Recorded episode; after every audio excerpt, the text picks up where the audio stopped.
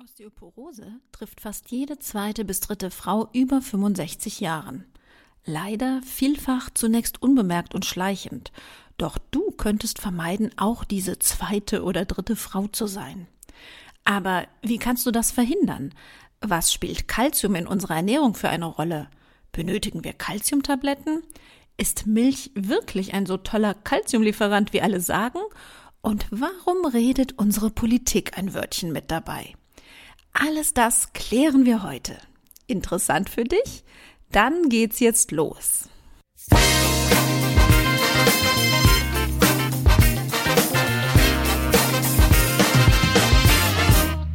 Das ist euer Podcast für die Frau 40 plus. Hier geht es ums Abnehmen oder Gewicht halten, um die Wechseljahre Darmgesundheit und Achtsamkeit. Und damit herzlich willkommen zum Podcast Die, die Menobitch Meno mit der Webapothekerin Linda Venent.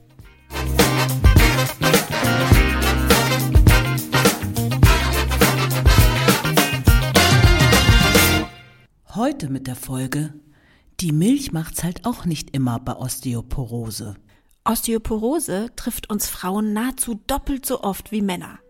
Schuld daran sind natürlich mal wieder unsere Wechseljahre. Allen voran der sinkende Östrogenspiegel in dieser Zeit. Da gibt es kein Wenn und Aber, denn unsere Östrogene wirken einer Osteoporose nun mal entgegen. Unter den Östrogenen ist eine Gruppe von bis zu 30 verschiedener weiblicher Geschlechtshormone gemeint. Die wichtigsten sind das Estradiol, Estron und Estriol. Sie haben in unserem Körper verschiedene Aufgaben, über die du in den letzten Folgen schon einiges gehört hast.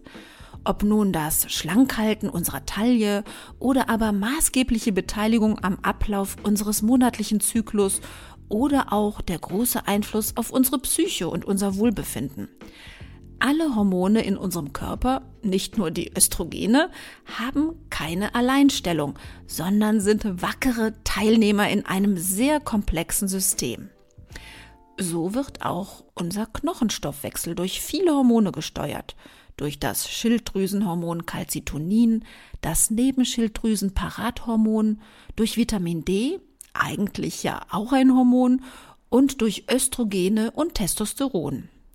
Die Östrogene steuern dabei die für den Knochenstoffwechsel wichtigen Hormone. Sie regen sozusagen den Knochenaufbau an.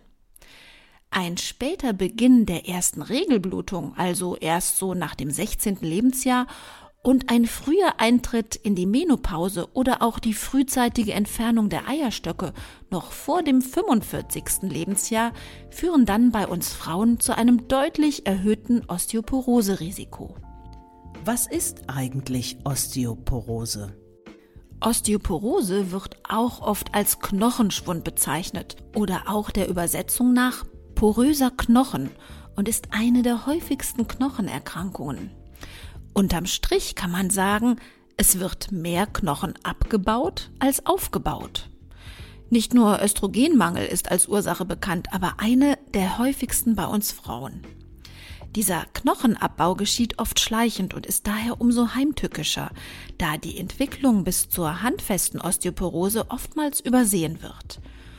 Ohne speziell auf Osteoporose zu testen, bleibt Osteoporose nämlich lange symptomlos. Das ist ein Problem, denn Osteoporose ist eben lange nicht spürbar. Daher müssen wir Frauen wirklich drüber sprechen.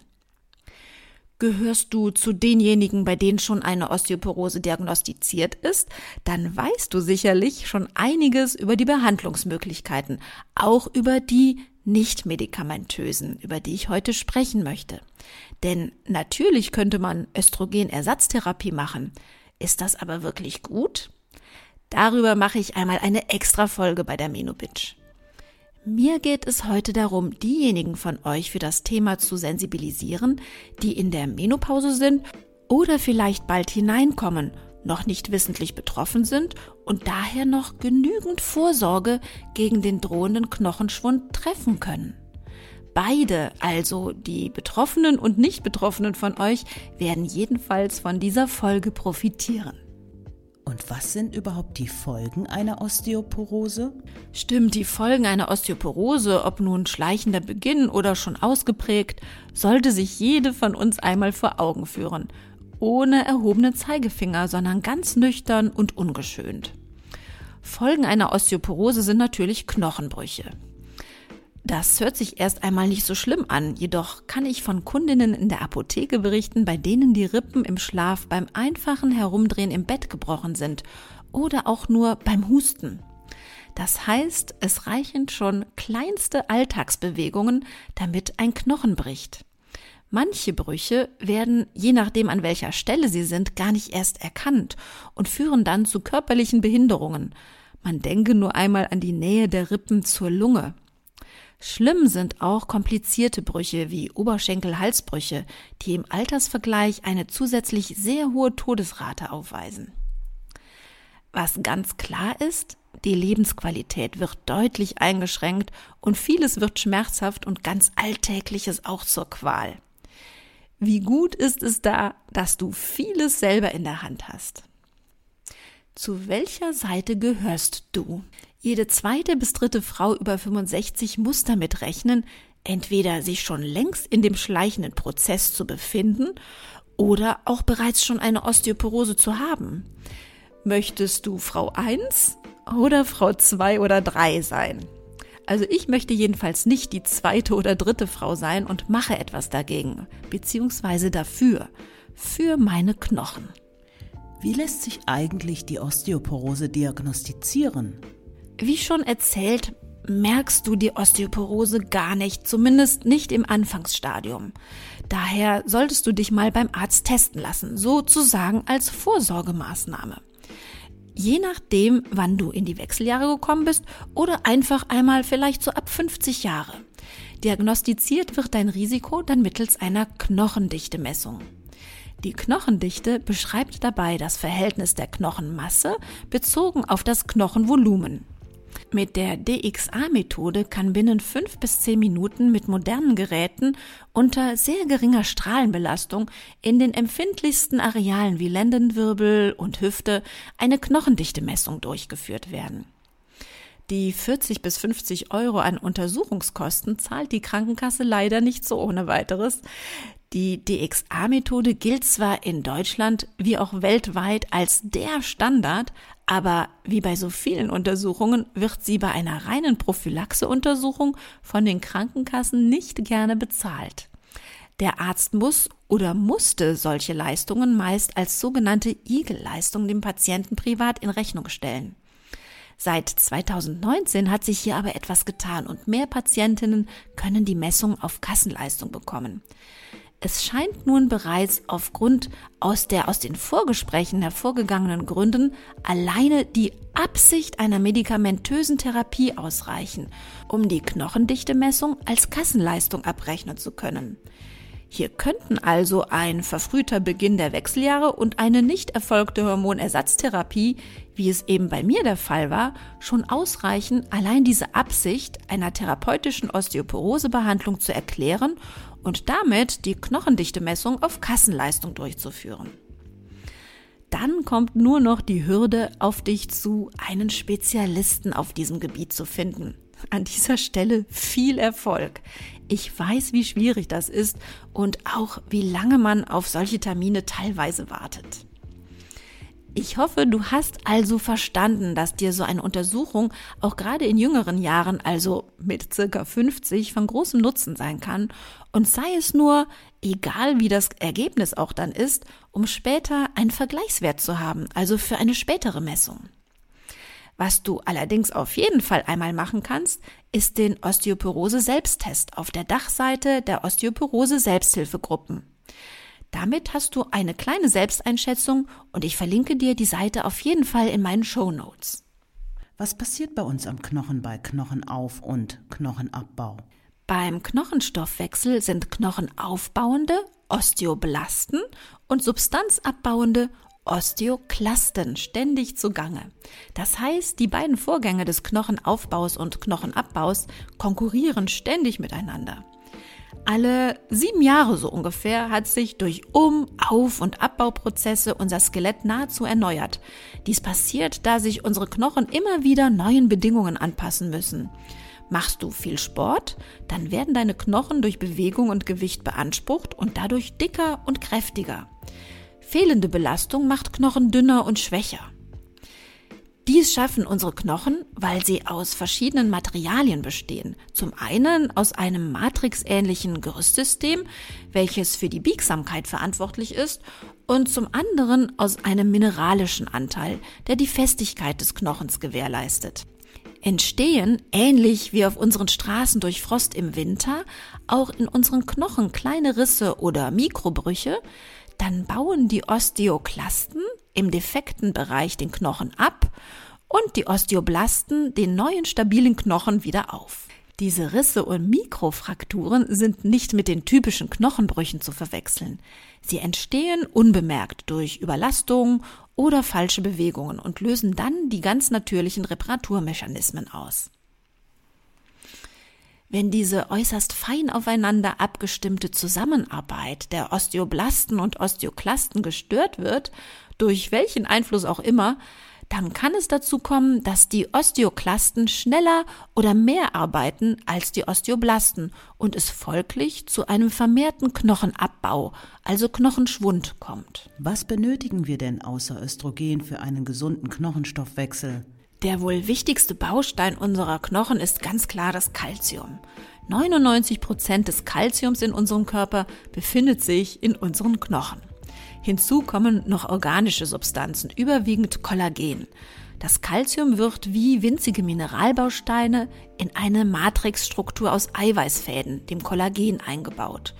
Liegt dann in unserem Körper ein Calciummangel vor, dann wird das Calcium aus den Knochen freigesetzt und die Festigkeit des Knochens geht verloren. Wir benötigen aber weitaus mehr als Calcium, obwohl auch ich gleich meinen Fokus für dich auf unsere Calciumversorgung legen werde. Magnesium, Zink, Kupfer sowie die Vitamine D, K, C, B6, B12, Folsäure und weitere Aminosäuren und Hormone. Die werden auch noch benötigt. Du hast sicherlich auch schon davon gehört, dass neben Calcium eben besonders Vitamin D, welches ja eigentlich eben ein Hormon ist, besonders für die Calciumaufnahme und den Einbau in die Knochen verantwortlich ist. Aber das ist nur ein Teil der Aufgabe von Vitamin D. Und daher gibt's zum Vitamin D nächste Woche eine extra Folge bei der Minobitch. Woher bekommen wir denn das Kalzium zum Einbau in unsere Knochen? Wenn wir darüber nachdenken, viel Kalzium zu essen oder zu uns zu nehmen, um unsere Knochen zu stärken und Osteoporose vorzubeugen, dann fallen auf der Suche nach einer guten Kalziumquelle den meisten von uns als erstes wahrscheinlich Milch und Milchprodukte ein. Und tatsächlich, in einem halben Liter Milch stecken circa 600 Milligramm, in 100 Gramm Ziegenkäse circa 700 Milligramm und in 100 Gramm Emmentaler 1200 Milligramm Calcium. Die Slogan Ende der 50er Jahre in der Werbung Milch macht müde Männer munter und später in den 80er Jahren dann die Milch macht's sollte uns diese Tatsache sicher verdeutlichen und unsere Milch in den Köpfen zu unserem Calciumlieferanten Nummer 1 machen.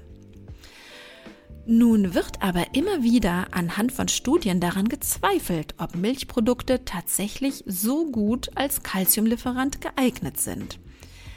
Eine Studie aus Schweden stellt dies zum Beispiel mit ihrer Publikation im britischen Ärzteblatt 2014 in Frage.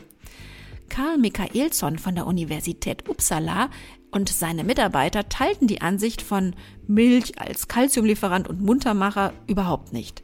Sie werteten Studien aus und machten auch experimentelle Versuche. Ergebnis? Nicht nur der im Milchzucker enthaltene Einfachzucker Galaktose haben unerwünschte Nebenwirkungen, denn Galaktose fördere im Körper Entzündungen und steigere so den oxidativen Stress, auch die Auswertungen von schwedischen Langzeitstudien zeigten Erstaunliches.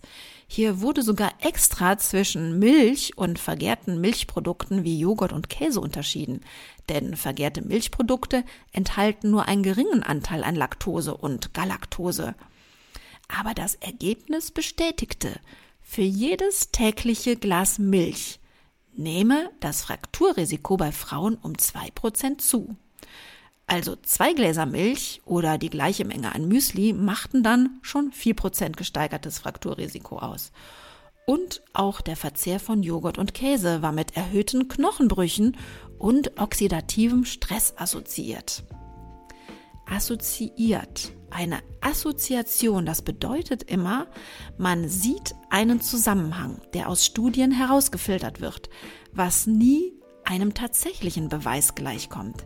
Es ist allenfalls ein Hinweis und es müsste durch andere Studien bewiesen werden. Dies ist aber sehr, sehr schwierig, da wir uns ja nicht ausschließlich durch ein einziges Lebensmittel alleine ernähren und somit immer nur von Zusammenhängen und sogenannten Korrelationen gesprochen werden kann.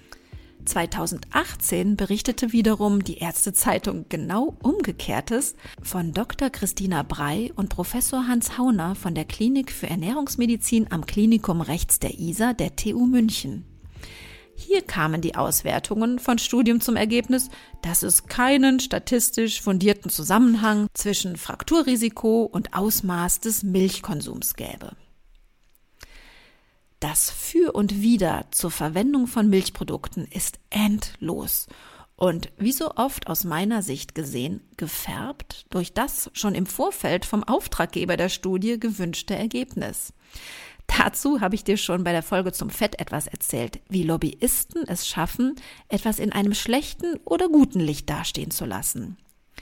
Lobbyismus, das gibt es leider in jedem Bereich und in meinem Fall insbesondere im Bereich der Nahrungsmittelindustrie oder auch der Pharmaindustrie. So auch bei der Milchwirtschaft. Bevor ich dir noch mehr über alternative Kalziumquellen zur Milch und deiner Ernährung zur Osteoporose-Prophylaxe erzähle, tauche ich noch ein wenig in unsere unendlichen Milchverstrickungen ab. Vielleicht spulst du jetzt vor, wenn du nur meine Ernährungstipps hören möchtest. Vielleicht hörst du an dieser Stelle aber auch ganz genau hin, wenn es um unbequeme Erkenntnisse über unsere Milchlobby geht. Die Milchlobby und unsere gekaufte Politik.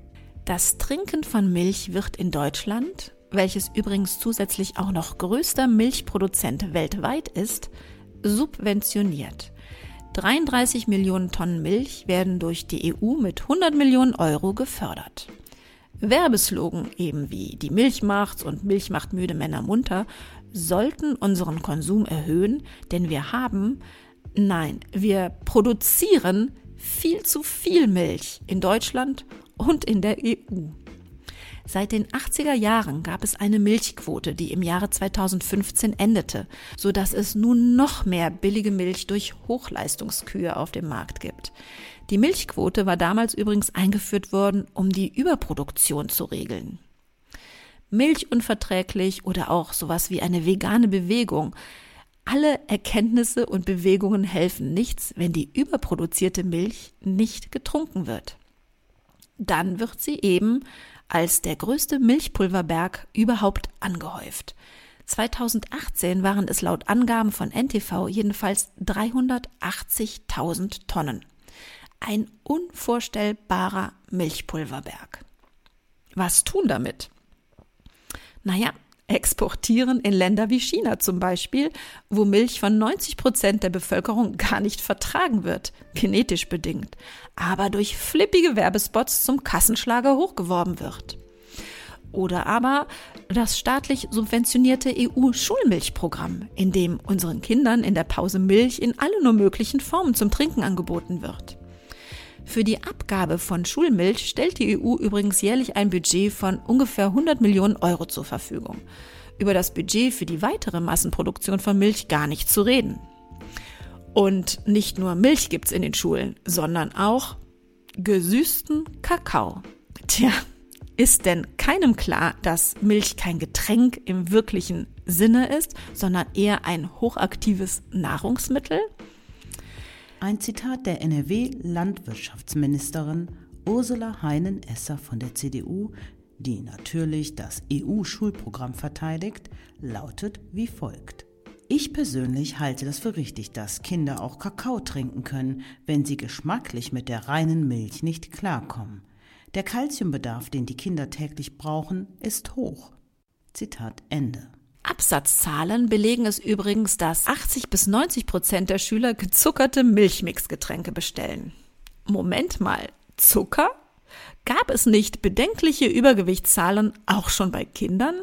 Ah, aber na klar, Landliebe droht eben ganz offen damit, dass sie ihre Lieferungen einstellen, wenn nicht auch der Kakao weiter staatlich gefördert wird. Das erklärt vielleicht dann, dass es den Kakao im Programm immer noch gibt. So wird in NRW weiter Kakao im Programm gefördert, obwohl Ärzte, Ernährungsexperten und Wissenschaftler sowie Lehrer und Elternvertreter an die Landesregierung NRW appellieren, die Subventionen auf Obst und Gemüse an Schulen und Kitas umzuswitchen. Den Appell kannst du dir auch übrigens gerne in meinen Show Notes ansehen. Ob Kakao oder nur Milch. Schulmilch ist ein Relikt aus unserer Nachkriegsgeschichte, in der man über Ernährung nicht so viel wusste und schmächtigen Kindern eine energiereiche Pausennahrung zukommen lassen wollte. Aber bitte, also wirklich, die Erkenntnisse heutzutage, die sind doch nun ganz andere und viel ausgereifter. Was wir nun über den Zusammenhang unseres Ministerium für Landwirtschaft und gleichzeitig auch Ministerium für Ernährung denken mögen, naja, der Lobbyismus ist eigentlich ganz offensichtlich. Eine Studie des NABU zu den Verflechtungen und Interessen des Deutschen Bauernverbandes verlinke ich dir in den Show Notes. Nicht, dass du denkst, ich hätte die ganzen 70 Seiten dieser Studie jetzt gelesen. Es reicht eigentlich alleine die Tabellen mit den Ämtern und Funktionen der Abgeordneten im Agrarausschuss und deren landwirtschaftliche Verflechtungen und Interessen einmal anzusehen. Da steht dann als Interesse eigener Betrieb, eigener Betrieb, eigener Betrieb. Auch die Netzwerkanalyse zu den Institutionen und Unternehmen lohnt sich einmal anzusehen, denn dann findest du dort als Verbindung zur Politik das deutsche Milchkontor zum Beispiel. Auch die Schaubilder der Verflechtungen von Finanzen, Politik, Verbänden, Behörden, Agrochemie und Agrar- und Ernährungswirtschaft sind ein wahrlich bedrückender, na, was soll ich sagen, Augenschmaus? Ich weiß es nicht. Im Fazit der Studie wird dann auf Seite 54 über die Zitat Hinweise interessengeleitete Einflussnahme auf rechtliche und förderpolitische Rahmensetzungen in der EU und Deutschland berichtet. Die Ergebnisse der Studie bieten einen Zitat Erklärungsansatz, warum nach Ansicht vieler Experten und Expertinnen wesentliche agrar- und umweltpolitische Entscheidungen im Widerspruch zu aktuellen wissenschaftlichen Erkenntnissen und Empfehlungen stehen. Heißt übersetzt leider so viel wie politische Entscheidungen, ob nun agrar- oder umweltpolitisch, werden wieder besseren Wissens getroffen. Und zwar wahrscheinlich aufgrund meist eigener oder auch bezahlter Interessen. Aber auch das könnte dir vielleicht noch alles egal sein, wenn du dich für die politischen Machenschaften nicht so interessierst. Aus gleichem Grund könnte es dir auch egal sein, wie wir zu den Pro und Kontras von echten oder bezahlten Milchstudien kommen und stehen. Schlussendlich ist es ja deine Entscheidung, ob du zum Beispiel Milch oder Milchprodukte zu dir nimmst oder nicht. Da rede ich dir nicht rein. Bei deiner Entscheidung könnte dir, wenn das bereits Gehörte es nicht schon getan hat, aber vielleicht die Tatsache helfen, dass, wie ich schon erwähnt habe, Milch ein Nahrungsmittel und kein Getränk ist. Ein Nahrungsmittel für schnelles Wachstum. Es befeuert schnelles Wachstum, denn wie wahnsinnig schnell wächst ein Kälbchen oder aber ein Säugling und nimmt an Gewicht zu in den ersten Lebensmonaten. Und einem Zaubertrank für Asterix ähnlich kommt dies nicht von ungefähr, dass dieser Schnellwachstumstrank von weiblichen Hormonen und Nährstoffen nur so strotzt und daher auch oft mit einem Krebsrisiko in Verbindung gebracht wird. Krebszellen sind ja schließlich auch schnell wachsend. Nun, wir sind es ab einem gewissen Alter jedenfalls nicht mehr. Wir sind nicht schnell wachsend. Bei unseren industriellen Hochleistungskühen findest du außerdem noch eine schlechte Fettsäurezusammensetzung und gegebenenfalls Antibiotika und so vieles mehr in der Milch. Von den Qualen der Tiere gar nicht zu reden, die getrimmt werden, viel Milch in kurzer Zeit zu produzieren mit bis zum Boden hängenden Eutern. Gemacht ist Kuhmilch, wie gesagt, für Kälber und nicht für uns Menschen. Genauso wie Muttermilch für Säuglinge in der weiblichen Brust entsteht kein Mensch käme auf den Gedanken, Muttermilch ein Leben lang zu konsumieren. Warum auch? Unser Enzymsystem ist gar nicht darauf eingestellt, eigentlich. Stellt man heute nämlich die Menschen mit Laktoseintoleranz als unnormal hin, so sind diese doch eigentlich die normalen. Von Natur aus sind wir nämlich gar nicht dafür vorgesehen, Milch über das Säuglingsalter hinaus zu konsumieren und wir verlieren ganz natürlich die Aktivität des Enzyms Laktase, welches die Laktose, also diesen Milchzucker, aus der Milch spalten kann. Nur unsere industrielle Milchgeschichte lässt scheinbar die meisten von uns die Laktose, also den Milchzucker, durch wahrscheinlich genetische Veränderungen vertragen. Die Natur scheint sich aber doch etwas dabei gedacht zu haben, dass wir diese Fähigkeit der Laktoseverträglichkeit eigentlich verlieren sollen. Denn wir benötigen diesen hochaktiven Nährstoff Milch gar nicht mehr nach dem ersten Lebensjahr. Wenn das jetzt an Argumenten nicht ausreicht, dann bitte ich dich noch einmal mit unserer Massentierhaltung auseinanderzusetzen. Ich entschuldige mich. Genug jetzt meines Ärgers über die Verflechtungen von Politik und ungünstigen Ernährungsempfehlungen. Mich ärgert das nur so sehr, da man nichts mehr glauben kann, was uns empfohlen wird. Kommen wir aber jetzt zurück wirklich zum Kalzium. Wie kann ich denn jetzt meinen täglichen Kalziumbedarf decken? Um direkt mit dem Vorurteil aufzuräumen, dass sich rein pflanzlich ernährende Menschen, also Veganer, nur schlecht mit Kalzium versorgen können, kann ich auf eine Studie des Garvan Institutes of Medical Research von 2009 verweisen. Obwohl die empfohlene tägliche Kalziumzufuhr bei 1000 Milligramm liegt, nahmen vegane Teilnehmerinnen im Schnitt nur 370 Milligramm pro Tag auf, wiesen dennoch nach der Menopause die gleiche Knochendichte auf, wie nicht vegane Teilnehmerinnen. Denn es kommt nicht nur auf die Menge an Kalzium an, die wir tagtäglich konsumieren, es kommt auch darauf an, ob das Kalzium aufgenommen wird und auch wirklich in unserem Körper verwertet werden kann. Phosphate in unserem Essen sind einer der Gründe, warum Kalzium aus der Nahrung teilweise schlecht aufgenommen wird. Phosphate und auch andere Salze wie Oxalate die zum Beispiel im Rhabarber oder Spinat vorkommen, bilden nämlich Komplexe mit Calcium und werden dann ausgeschieden. Wir verlieren so das Calcium, was in der Nahrung enthalten ist. Schlimmer noch, dem Körper wird gegebenenfalls das Calcium aus den Knochen entzogen, wenn zu viel Phosphat da ist.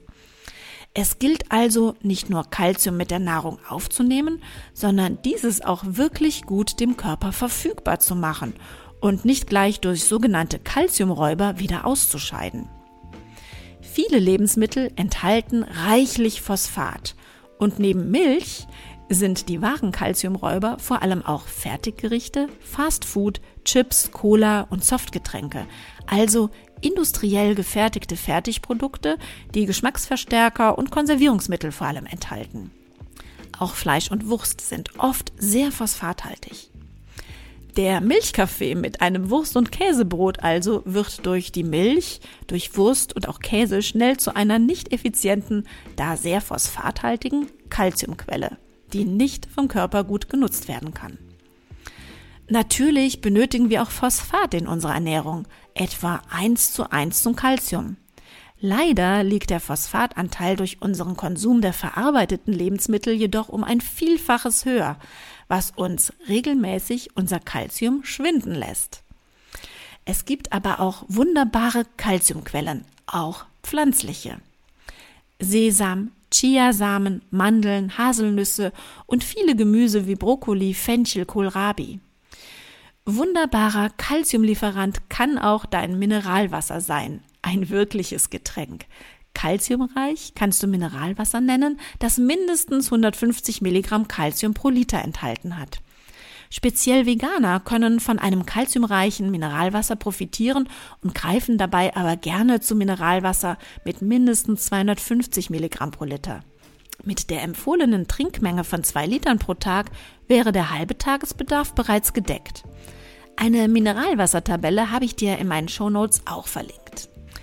Interessant erscheinen mir auch zwei Studien, die 2011 und 2014 über den positiven Einfluss von 50 Gramm Trockenpflaumen, das sind so vier bis fünf Trockenpflaumen am Tag, auf unsere Knochendichte nach der Menopause berichten. Auch dieses verlinke ich dir wieder in den Show Notes. Was mache ich denn jetzt am besten, um den Calciumräubern zu entkommen? Es ist wirklich relativ schwierig abzuschätzen, ob genug Calcium aus der Nahrung auch verwertet werden kann. Denn auch eine Messung des Calciumgehaltes im Blut wird dir das nicht zeigen. Die Calciumkonzentration im Blut wird durch unseren Stoffwechsel in ganz engen Grenzen gehalten und dies wird wiederum hormonell gesteuert. Calcium ist nämlich nicht nur da, um für starke Knochen zu sorgen oder unsere Zähne zu erhalten. Es hat eine Funktion bei der Zellteilung und Spezialisierung, trägt zu einer normalen Signalübertragung zwischen den Nervenzellen bei, ist für eine normale Muskelfunktion und Blutgerinnung nötig und wir benötigen Kalzium für unseren Energiestoffwechsel und die Funktion unserer Verdauungsenzyme. 1000 Milligramm Kalzium am Tag. Die solltest du deinem Körper zur Verfügung stellen. Und diese Zufuhr bzw. die Menge, die in deinem Körper dann wirklich ankommt, ist also meist unzureichend. Das zeigt auch ein Ernährungsbericht der DGE, also der Deutschen Gesellschaft für Ernährung von 2014. Der besagt, dass die durchschnittliche Aufnahme bei circa 85 Prozent des Gesamtbedarfs liegt. Und das sind nur die Aussagen über die Aufnahme und nicht die Aussage, was kommt dann wirklich, ohne wieder geraubt zu werden, auch bei uns an. Medikamente, die uns Kalzium rauben, gibt es nämlich auch noch. Und das sind Glukokortikoide, also Cortisone, Mittel gegen Sodbrennen und Säureblocker wie Omeprazol und Pantoprazol, Abführmittel, Entwässerungsmittel, einige Antibiotika und Schilddrüsenhormone. Oftmals ist auch ein Mangel an Vitamin D, der uns in Deutschland eigentlich alle betrifft, Ursache für eine schlechte Verwertung. Tja, was ist also zu tun? Am besten bewertest du einmal die Kalziummenge in deiner Nahrung. Dies geht zum Beispiel über einen Online-Kalziumrechner, den ich dir in den Shownotes verlinke. Hier kannst du ungefähr durch einen Fragenkatalog über deine tägliche durchschnittliche Nahrungsmittelaufnahme abschätzen, wie viel Kalzium du in deiner Nahrung enthalten hast. Um eine ausreichende Zufuhr zu gewährleisten und deine Kalziumbilanz zu verbessern, kannst du meine drei Tipps beachten. Erstens, optimiere die Aufnahme des Kalzium durch deine Nahrung. Nahrungskalzium kann je nach Lebensmittel stark schwanken. Daher benötigst du Lebensmitteltabellen für eine Orientierung, um kalziumreiche Lebensmittel zu bevorzugen. Wenn du die einmal gelesen hast, weißt du besser Bescheid. Diese solltest du dann mit in dein Essen als Zusatz integrieren, zum Beispiel Sesam und oder Chiasamen gemeinsam noch zusätzlich im Salat. Schau aber insbesondere noch einmal auf den Gehalt an Kalzium in deinem Mineralwasser. Zweitens, verbessere die Aufnahmefähigkeit von Kalzium im Darm. Dazu musst du Oxalsäure und phosphatreiche Lebensmittel reduzieren, die ich dir schon genannt habe. Weiterhin ist eine Kombination mit Vitamin C und D reichen Lebensmitteln sinnvoll. Zum Vitamin D komme ich aber noch in meiner nächsten Folge. Und natürlich ist ein gesunder Darm das A und O. Darüber habe ich dir auch schon berichtet in einer der vergangenen Folgen. Drittens, Nahrungsergänzung mit Kalzium. Je nach deiner Lebensmittelauswahl und deinen Ernährungsgewohnheiten schaffst du es vielleicht nicht, die 1000 Milligramm alleine durch Nahrungsmittel zusammenzustellen. Dann ist es auch möglich, diese durch Kalziumtabletten zu erreichen. Calciumtabletten, die die Salze Calciumcitrat, Calciumlactat oder Gluconat sind unter den Calciumverbindungen dann die besten, um als Calcium in eurem Körper bestens verfügbar gemacht zu werden. Da die Knochenabbauprozesse gerne nachts stattfinden, nimmst du Calciumtabletten am besten abends ein. Damit du es nun aber einfacher hast und nachlesen kannst, habe ich neben den schon erwähnten Downloads und Links wie den Online-Calcium-Rechner auch ein Handout zusammengestellt. Du bekommst von mir als Hörerin meines Podcasts die Menobitch exklusiv ein Handout zur kalziumreichen Ernährung mit Lebensmitteltabellen. Darin ist dank meiner Mitgliedschaft in der Fachgesellschaft für Ernährungstherapie und Prävention auch ein Beispielwochenplan für kalziumreiche Mahlzeiten als Mischkost, also mit Milchprodukten, Fisch und Fleisch enthalten. Du kannst natürlich die Lebensmittel untereinander nach Lust und Laune austauschen. Du siehst, es ist recht schwierig, seinen Kalziumbedarf zu decken, wenn du alles das bedenkst, was ich dir über Milch, Raubbau an Tieren und Kalziumräuber zum Beispiel erzählt habe. Wenn du zusätzlich noch auf Erkrankungen und Medikamente acht geben musst und wenn dann auch noch vieles in Studien mal so und mal anders dargestellt wird, dann bist du nur zu Recht verunsichert. Sicher ist, dass es sich für dich lohnt, als Frau mittleren Alters einmal deine Knochendichte beim Arzt bestimmen zu lassen, um das eigene Risiko bewerten zu können. So kannst du lieber wirklich frühzeitig die richtigen Maßnahmen ergreifen. Denn eins ist auch sicher. Wir sind meist alle unterversorgt mit Kalzium. Greife einfach mehr zu kalziumreichen Nahrungsmitteln und meide diese in Verbindung mit Kalziumräubern zu essen. Und vor allem, bitte bleibe immer in Bewegung, denn damit stärkst du deine Knochen. Ich hoffe, dir hat die Folge gefallen und du schaltest auch beim nächsten Mal wieder ein, wenn es um das Vitamin D geht. Das wird diese Folge über Osteoporose dann noch um ein ganz großes Stück ergänzen. Ich freue mich, wenn du meine Show auf Spotify oder Apple Podcast abonnierst und die Menobit dadurch auch von anderen Frauen besser gefunden wird. Bis zum nächsten Mal. Deine Webapothekerin Linda.